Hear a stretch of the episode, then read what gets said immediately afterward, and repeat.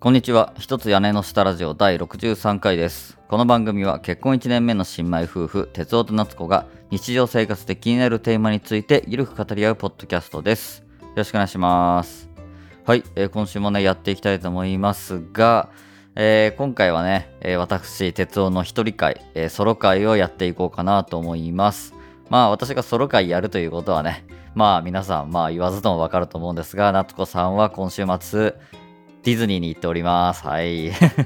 まあ、いつもね、のことですけど、私がね、ソロ化をやるときには、夏子さんは大体ディズニーに行ってるっていうのが、まあ、最近定番になりつつありますけど、まあ、先日のね、えー回でもお話しした通り、夏子さんはディズニー大好きなんでね、えー今日も、まあ、福岡から来てる友達と、楽しくね、ディズニーで1泊2日の、まあ、小旅行っていう感じで、えー楽しくやっている感じですね。まあ私の方はね、えーまあ特に予定はないんで、家でゆっくり過ごしてる感じですね。ゲームやったり、あとはなんか一人で晩酌したりとかね。まあ久々にね、一人暮らし気分を味わいつつ、まあゆっくり過ごしてたっていう感じでしたね。で、私のね、ソロ会で、やるときっていうのは、まあ大体ね、私が個人的に気になってるテーマ、まあ夫婦絡みの話によらずね、いろいろと気になることを好き勝手喋るっていう企画をやってますので、今回もね、えー例に漏れずそれでいこうかなと思いますので、ぜひ最後まで、えーお楽しみください。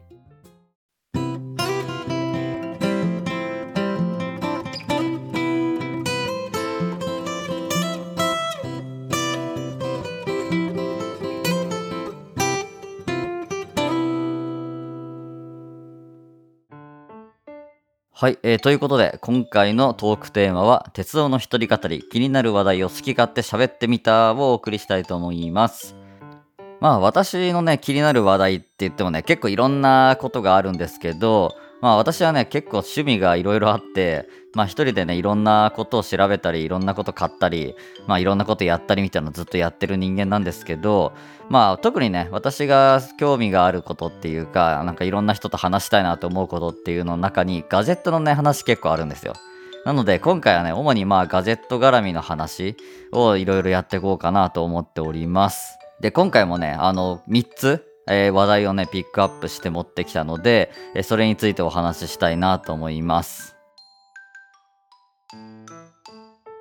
まあ普段のね、夫婦のラジオとはまた一味違う話題のね、えー話になるんで、あんまりね、聞き馴染みのないような話も出てくるかもしれないんですけど、逆にね、それが、あの、あ、そういう話もあるんだとか、えーこんな風になってんだ今、みたいなので、意外とね、全然関係ない話とかを突然ぶっ込んでもとね、まあ、意外とね、こういう突然関係ない話を、こう、番組にぶっ込んでいくとね、意外とこう、あの、知らないことがね、聞けたりして面白かったりもするので、ぜひね、えー最後までお楽しみいただければと思います。えじゃあね、早速一つ目のテーマ話そうと思うんですけど、まあ、私はね、えー結構ね、アップル好きでして、アップルのね、製品発表会とかさ、まあ、アップルイベントっていうのが年に数回あるんですけど、そういうのをね、結構逐一チェックして、ちゃんとあの、アップルのね、公式の発表の、えー動画とかも見たり、まあ、いろんなブログ記事を読み漁ったりして、結構最新のね、アップルのガジェットとか、製品の情報とかをね、えー結構インプットするのが好きなんですよ。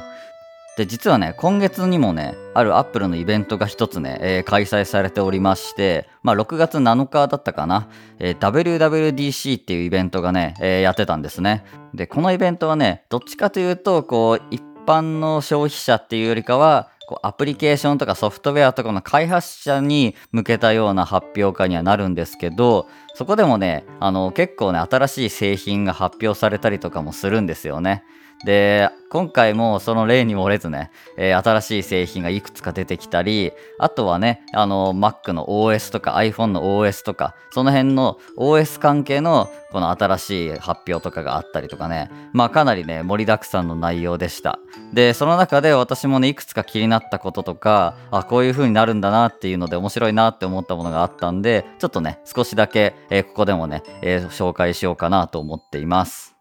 で、まあ、まずね、個人的に一番大きかった発表っていうのが、あの、新しい MacBook Air がね、発表されました。えー私はね、あの今このラジオを撮ったり、編集したり、投稿したりとか、えー日常で使っているやつも MacBook Air なんですよね。で、これがね、2020年に発売したモデルで、初めて私がね、MacBook を買った製品になりますね。で、これがね、もうめちゃくちゃ良くて、あの、超お気に入りで毎日ずっとね、持ち歩いて使ってるんですよね。で、私はね、メインのデスクトップ PC もね、もうマシマシで、で、ゲーミング仕様の20万ぐらい出して買ったやつがあるんですけど、あの、それよりもね、断然 MacBook Air を使ってて、もう今はもうラジオの編集もそうだし、あの、たまにさ、趣味で作る動画とか、その辺の編集とかも、もう MacBook で全然できちゃうし、もうね、何も不自由ないような状態なんですよね。で、それがさらに進化してパワーアップした MacBook Air が新たに発表されたというね、えー、そんな情報がありました。で、何が進化したかっていうと、まずね、見た目も全然変わりました。で、今のやつはね、あの、今私が持ってる MacBook Air、前のやつは結構こうシャープなデザインというか、こう曲線美みたいな感じのデザインだったんですけどなんか今回のやつはまあ箱型というかさ完全にこう四角い形になってますね。まあ今の MacBook Pro がまさにそういう形なんですけどちょっと箱みたいな四角い形になりましたね。でカラーもちょっと追加されたりとかね。あのそういう外見的な変化もいろいろありました。ただね一番大きな変化っていうのが M2 というね、プロセッサーが発表されて、それが初めて搭載されるというね、えー、ことになってました。まあ何それって感じかもしれないんですけど、まあ一言で言うと、まあ CPU ですね。あの、コンピューターを動かすのに絶対必要な心臓部的な、そういう機能ですね。それがないとパソコンはもう、あの、何にも処理もできないし、何の計算もできないよみたいなね。まあそういう一番大事な部品になるんですけど、まあその第2世代みたいな感じですね。あの今までの MacBook Air とかにはあの M1 っていうねあのチップが入ってましてそれが進化したよっていうことですね。まあ M1 から M2 になったっていうことでね。まあ分かりやすいですよね。1から2に進化しましたよっていうね。まあそういうことですね。でそれがねまあさらにこう計算スピードとか演算処理のスピードがアップしてまして MacBook の機能がさらに強くなったよっていうね。まあそういった、え発表がありましたね。で、その M2 だか M1 だかの何がすごいのっていう話なんですけど、これはね、あの、Apple 自体がその CPU っていう部品を作って、で、それを載せたパソコンすらも Apple が作っちゃってるよっていうところがね、すごいんですよ。で、どういうことかっていうと、その全てがこの Apple に最適化された、あの、ハードウェアだしソフトウェアであるっていうところが、あの、最もね、強いところなんですよ。で昔のその M1 とか M2 っていうチップを作る前のアップルっていうのはインテルのね、あのインテル入ってるって言うじゃないですか、よく CM とかで。そのインテルの CPU をその MacBook とかに積んでたんですよ。なので、その社外の別の会社が作った CPU を使ってあの MacBook とかそういうパソコンを作ってたと。で普通はそうなんですよね。Windows のあのタワー型の PC とかも全部そういうインテルとかそういうところが作った CPU を載せてこう組み上げて動かしてるっていう感じなんですけどやっぱりね、こう、よその会社が作ってるものと、自分の会社が作ってるものってやっぱ全然思想も違うしさ、中どうなってるかわかんない部分も正直あったりすると思うんですよね。そういうものを組み合わせちゃうと、やっぱりね、その100%完璧なこう連携ができるかっていうと、やっぱ難しい部分っていうのが一部あったりもするんですよ。ただそれをね、自分でじゃあ、もうチップから自分で作っちゃえばいいじゃんって言って作ったのがこのアップルのすごいとこなんですよ。普通はそういう発想になんなくて、普通はまあ普通にあの CPU の専門メーカーが作ったものを自分のパソコンに載せようねみたいな感じになるんですけどいやチップも作った方がもうよりこの MacBook と Mac とかとこの完璧に連携できるじゃんってなってチップから作っちゃったっていうのが Apple のそのやったことなんですよ。なのでこの M1 とか M2 のチップをね、え使った MacBook っていうのはそれまでのその MacBook とかあのそういうものに比べてめちゃくちゃパフォーマンスが上がってるっていうね。そういうことなんですよね。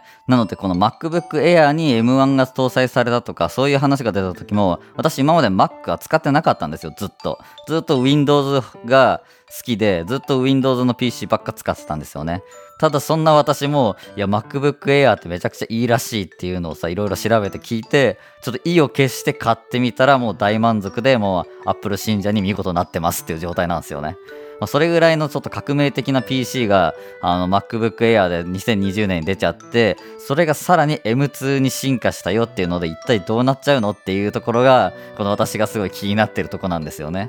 それにもちろん今回ね M2 っていうプロセッサーの進化だけじゃなくてそのスピーカーとかモニターとかもう全体的な機能が進化したものが今回発表されてるんで、まあ、めちゃめちゃ楽しみだなっていうことがね私が今回の WWDC というね、えー、発表会で一番気になったところでしたね。ただまあ一点ねちょっと気になることとすればもう値段がねちょっと跳ね上がってますね。まあ MacBook Air って安さが結構売りなとこあったんですよ。あの廉価版あの MacBook Pro とかに比べたら安くてより普通の人も買いやすいですよねみたいな感じの製品だったんですよ。私が今使ってる MacBook もあのいろいろちょっとストレージとか増やしたりしてちょちょいちょいいろいろ増やして12、3万ぐらいで買ったんですけどこの性能でそんな安く買えるのみたいな感じの値段なんですよこれ。10万超えてますけど。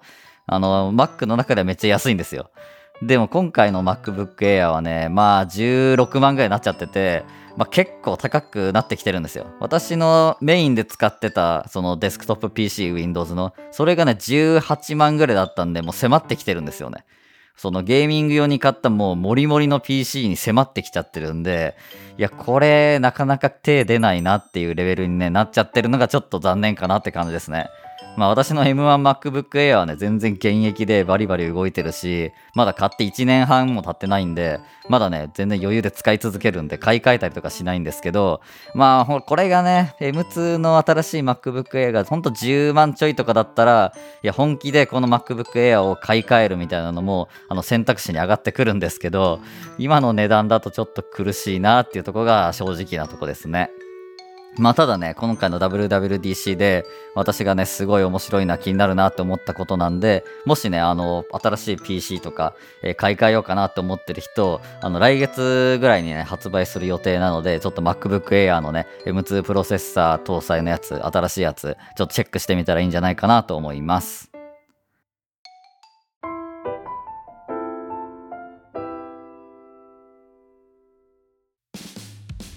はい、えー、ということでね、ちょっと1つ目の話題、なんかもう CPU やら、なんか M1 やら M2 やら、ちょっとなんか小難しい話が出ちゃったんで、ちょっと2個目はね、まあちょっと夢のある話をしようかなと思ってます。まあこれもね、まあガジェット関係の話にはなるんですけど、まあ昨今話題になっているね、VR とか AR についてのね、えー、話題ですね。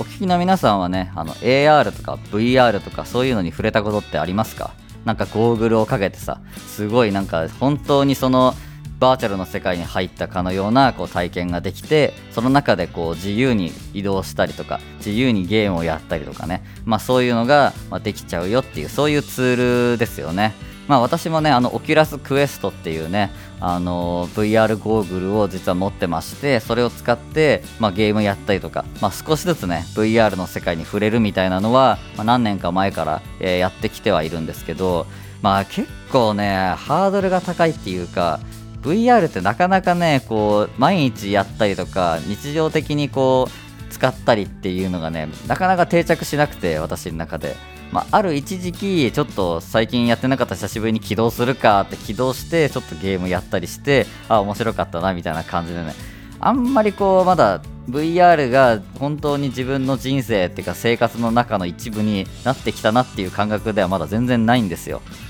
ただねまあそんな時代もねもうそろそろ終わりが来てまあ、VR とか AR っていうのが本当に自分の日常の一部になるような世界がまあやってくる日も近いんじゃないかっていうようなことを私は個人的に思ってるんですよね。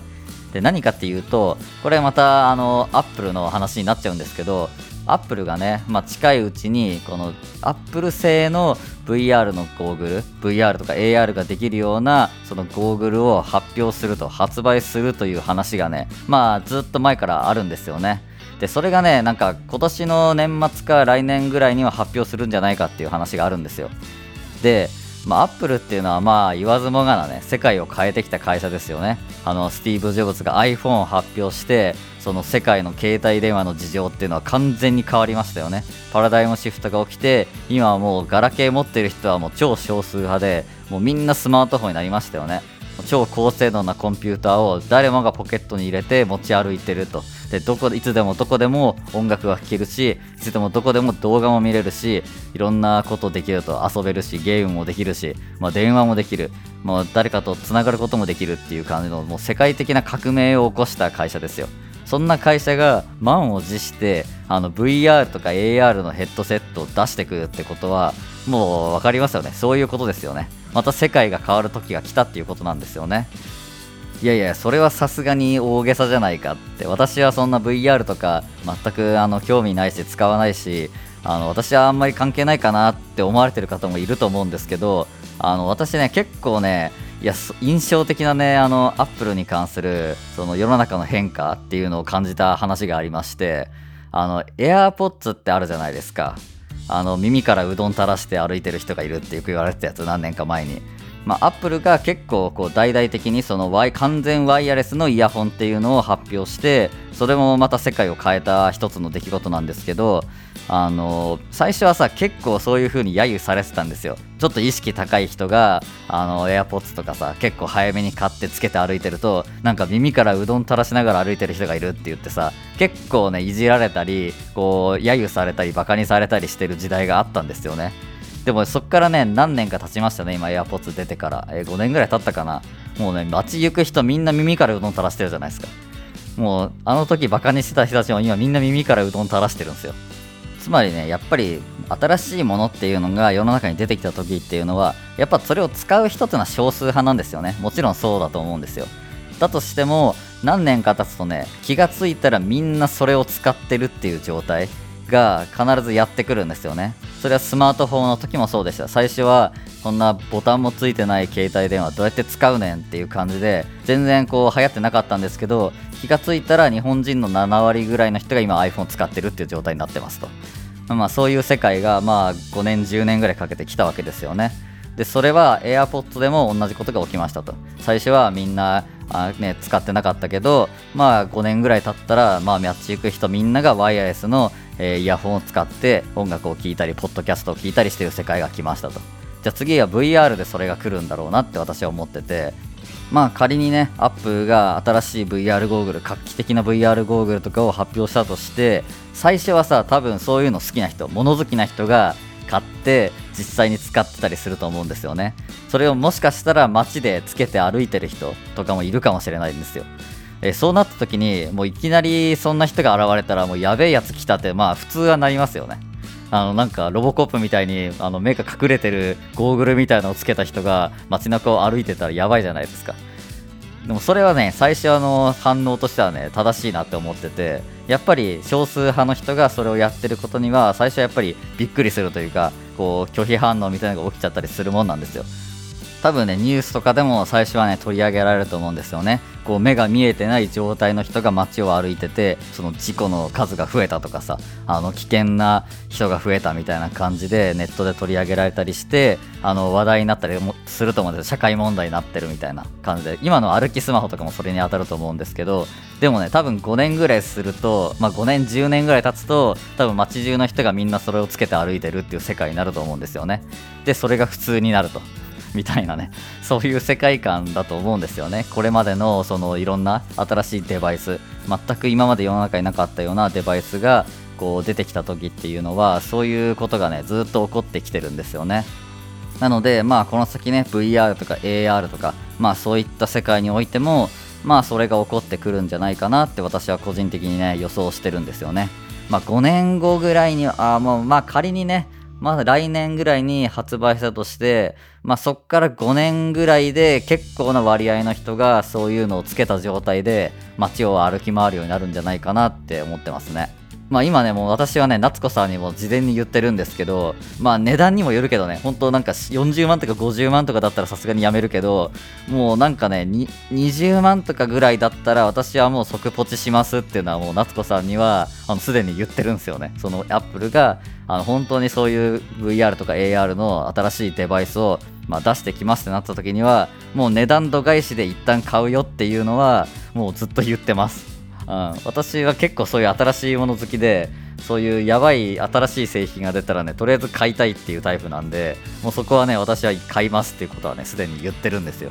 まあそれぐらいちょっとね楽しみにしてるというか期待してるもの、まあ、世界を変えうるものなんじゃないかなって思ってるんであのせっかくソロ会なんで、まあ、この場でもこういうお話をね、え、ちょっとしてみました。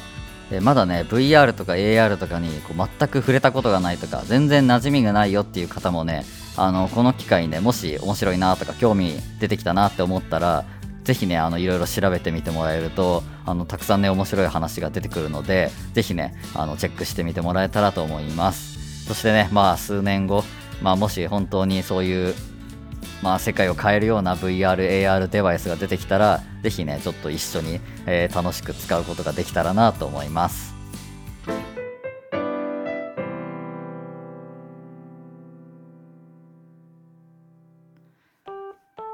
はい、えー、ということでね、えー、3つ目の、えー、話題に行きたいと思いますが、まあ、3つ目はあガゼットではなく、まあ、私たちのね、この一つ屋根の下ラジオという番組のね、あの今後に関するちょっとお話をねしようかなと思います。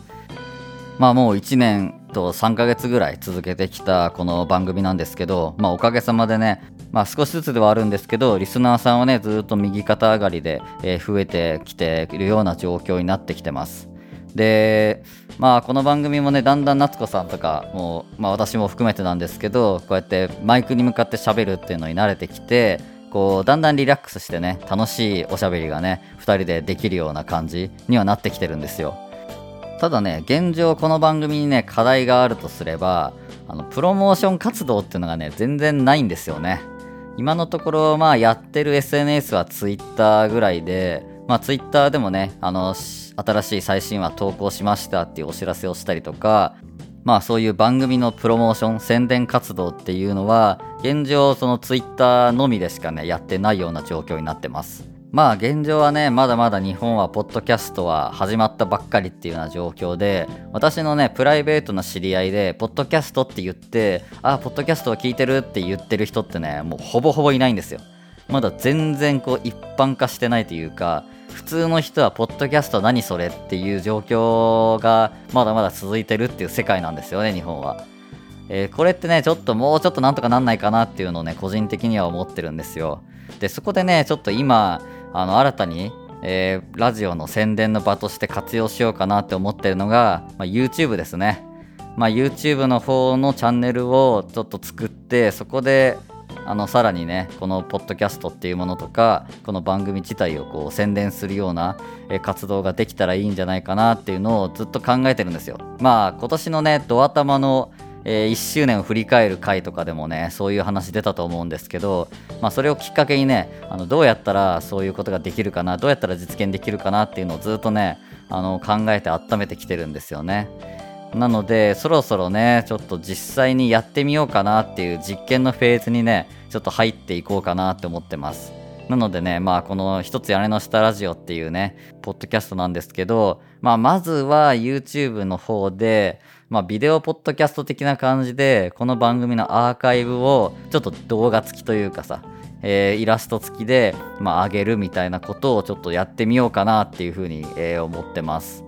で結構ねこのラジオ YouTube でやるっていうのはねまあどんなもんかなっていうのをねえー、考えてねいろいろ調べてみてるんですけどあの YouTube もね案外ねやってる人多いんですよ。あのー、ほんと音声配信とかこのポッドキャストっていうのが日本でまた波が来た2020年とか19年とかの末ぐらいかな。えそれぐらいからなんですけどやっぱねラジオ的な感覚で YouTube 動画をね作ってる人ってのがね結構増えてきてます。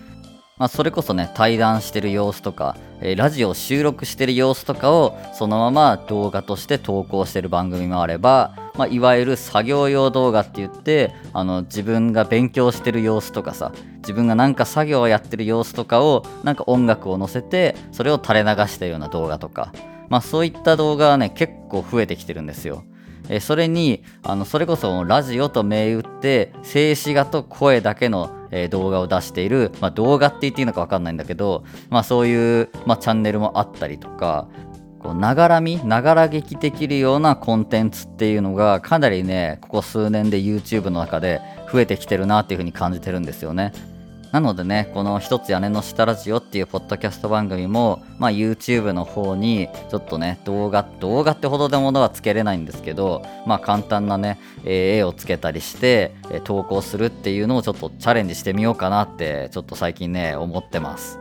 で、まずはね、どういう風にやるかっていうのを考えてるんですよ。まあ1話から全部順番に上げていくっていう方法もあるんですけど、なんかね去年の話をね今あげてもしょうがないなっていうところもちょっと正直あってまあ情報が古かったりもしますし、まあ、私たち自身のスキルっていうの喋りのスキルとか編集のスキルとか、まあ、そういうのも結構拙い状態のものがやっぱりね序盤っていうのはあるわけじゃないですか。今のものとさ多分去年のスタートのものを聞き比べるとね多分全然こうクオリティの部分とか私たちの喋りの部分っていうのもね変わってきてると思うんでまあまずは今年4月のさ1周年以降のやつとかを編集してまあ上げていくっていう風にやってみようかなっていうのをまあ考えてます。でまあ別にね順番通りに毎週アップロードしていくっていうのを目標にせずにまあこの番組を知ってもらう一つのきっかけ作りとしてこう単発でポンってこう例えば、まあ、60話をポンってあげましたとか次はじゃあ55話ができたから55話あげましたみたいな感じでこう結構まばらにこう上げていくみたいな、まあ、そんなイメージで今んとこは考えてますね。であとねやってみたいなって思うのがこの Vlog とかさ、まあ、ゲームの配信とかまあその辺のさあんまりラジオと関係ないような私たちのその趣味とか、えー、なんか日常とかを切り抜いたような動画まあ、そういうのも、まあ、作ってみて良さそうだったら出してもいいかなとかね、まあ、そういうことを考えたりしてます。そのラジオだけでは、まあ、見ることができないようなこの私たちのその日常とか、まあ、そういうところですね。その辺を出せばもうちょっとこうなんかコンテンツとしても面白くなってくんのかなとか、まあ、そういったことも考えたりはしてます。で私はねもともと結構 YouTube で動画をね出したりっていうのはもう何年か前ですけど、まあ、やってて、まあ、それこそゲーム実況とかその辺はねもう何年も実はやってるっていう 経験者ではあるんですよね。でそれだからこそねあの思うことがねあの動画ってねもうめっちゃ大変なんですよね作るのが。あのやったことある人はねもうめちゃくちゃうなずいてると思うんですけどあのポッドキャストに比べてね動画ってもうめちゃめちゃ作るのがね大変でまあな時間もかかるしその専門的な知識とかもちょっと必要になってくる部分もあったりするんですよね。その例えば動画を作りました書き出します時に書き出し形式どうするとかさ、まあ、エンコードがどうのこうのとかなんかビットレートがどうとかなんかね難しい横文字がいっぱい出てくるんですよ。そういう基礎的なところをちょっと理解してないとねそのパッてやってプッと出せるみたいな感じじゃないんですよね。なんかそこがねかなりハードル高くてその私がねあのかつてやっていたゲーム実況とかを挫折した理由がそこなんですよ。なのでいかに手を抜くっていうかいかにこの効率的に簡単な作業でそれなりのコンテンツを作れるかっていうところがねその肝になってくるんですよね。何事もねやっぱ長く続けるにはあんまりね難しくてめんどくさいことをねずっとやんない方がいいんですよね。なるべくシンプルで簡単な作業であの作れるっていうところがね一番重要なんですよあの物事を続ける中では。なのでその動画っていうものをねどれぐらいこの力を入れるかっていうところがすごく難しいんですよね。で本当に毎週必ずこの動画1本毎週1本あげるとかさ3日に1本あげるって決めてやっちゃうとねあの絶対挫折するんであの最初は本当ゆっくりあの気が向いた時に投稿するぐらいの感じで少しずつねあのやっていって、まあ、ある程度私の中でそのテンプレート化っていうのかなそのこうすればあの簡単に作れるなとかこうすればあの楽だなっていうのを見つけつつやっていくっていうスタイルで最初はやってみようかなと思ってます。でここに関してはねあのぜひねあのお聞きのリスナーさんの皆様のあの力もねお借りしたいなと思ってましてまあ何がしたいかっていうとまずね私たちとしてはその動画を上げてみようと思うんですよ。でそれに対してねちょっとフィードバックがねやっぱ欲しいなって思うんですよね。あのこういう感じのもやってみたらいいんじゃないかとかこの動画はまあこういうとこが面白いよとかこういう風にしたらもっと見やすくなるよみたいな部分とかね。そのポッドキャストを動画化して出すっていうのもやったことないんでその辺のねご意見とかをいただきたいなって思うんですよね。なのでまずね私たち今作ってる部分があるのでそれをねまあ近いうちに投稿してみようかなと思うんですよ。で一つがねあのポッドキャストのアーカイブですね、えー、ポッドキャストの音声にちょっと動画とかをつけたようなものを投稿してみようかなと思います。そしてもう一つが Vlog ですね。で私がねあのちょっと旅行とかに行った時とかにあの作ってみてる Vlog とかあったりするんですよ趣味で。それをねちょっと一本出してみようかなと思います。ほんとねあの簡単なやつですよ。音楽に合わせてこう画面が切り替わっていくみたいな感じのまあよくあるそのパターンの Vlog なんですけど、まあ、特に私が喋ってるわけでもないっていうような感じのやつね。それをまあ作ってみたりしてるのでそれをねまあ1本投稿してみようかなって思ってます。で3つ目にねちょっとチャレンジなんですけどこれはやってみようかなって思ってるのがまあゲームの配信ですね。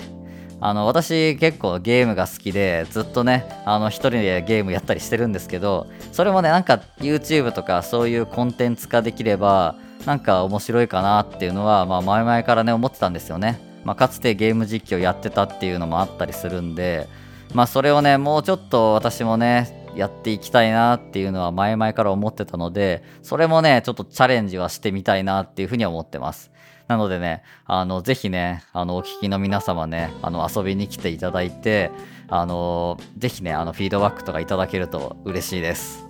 あのたくさんフィードバックがあったりするとねやっぱりテンション上がってねあの長く続けたいなって気持ちにもなったりできるんであのぜひねあの応援のほどよろしくお願いします。まあそんな感じでね、まあ3つ目は、まあ一つ屋根の下ラジオのね、新たな進化というか、これからさらにね、あの、より良い番組とか、よりいろんな人に知ってもらうきっかけ作りみたいなところで、まあ新たなね、えー、活動をやってみようかなって思ってるっていう、そういう、まあご報告みたいな、えー、お話でした。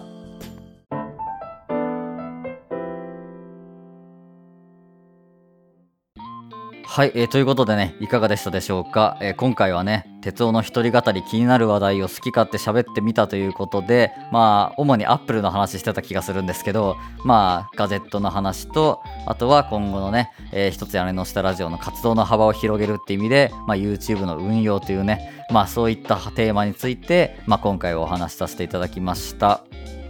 ということで、ここまでお聴きいただきありがとうございました。よければ番組へのご意見、ご感想をハッシュタグ屋根下ラジオでツイートしていただけると嬉しいです。また番組のフォロー、レビュー評価も活動の励みになりますので、ぜひよろしくお願いします。そして私たちへの質問や日常生活のお悩み、トークテーマの投稿などお便りも募集しています。概要欄の投稿フォームからお気軽にお寄せください。それでは今回はこれで終わりにしたいと思います。また次回お会いしましょう。バイバイ。